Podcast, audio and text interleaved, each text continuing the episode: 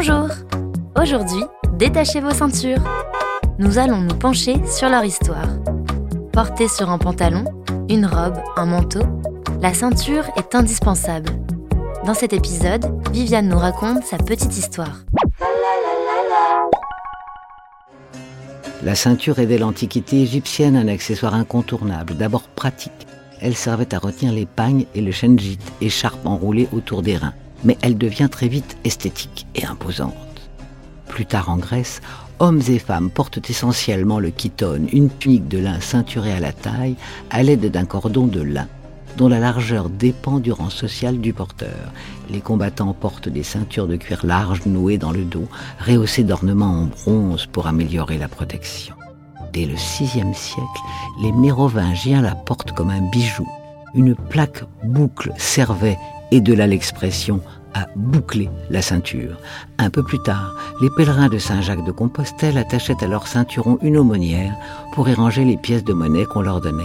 C'est de là que vient l'expression se serrer la ceinture. Au XVIe siècle, pendant le règne de François Ier, la ceinture en soie ou en cuir change de style et a de nouveau une fonction utilitaire. On y accroche toutes sortes d'objets et de petits bijoux. Cet accessoire revêt alors un caractère de reconnaissance sociale. On la porte également pour serrer la lacet, qui était une tunique ouverte en point. Le XVIIIe siècle connaît un développement considérable des accessoires de luxe et en particulier dans la petite maroquinerie.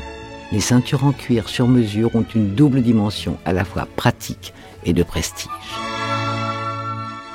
Au XIXe siècle, la révolution industrielle popularise l'utilisation du cuir la ceinture n'est plus un objet de luxe et se démocratise.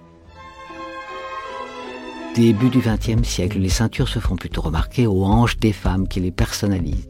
Les boucles art déco en argent et ornées de pierres précieuses sont aujourd'hui devenues des objets de collection. Pendant la Première et la Seconde Guerre mondiale, la ceinture était portée sur l'uniforme et assez serrée pour donner aux soldats une impression de force. Depuis, la ceinture sert à la fois à tenir le pantalon et comme accessoire décoratif elle a toujours un impact majeur et ô combien séduisant quelquefois sur la silhouette. La Petite Histoire 2 est un podcast coproduit par TV Only et Initial Studio, adapté du magazine audiovisuel éponyme, produit par TV Only, Jean Monco et Séverin Delpont, imaginé et commenté par Viviane Blassel et écrit par Benjamin Doise sous la direction de Viviane Blassel.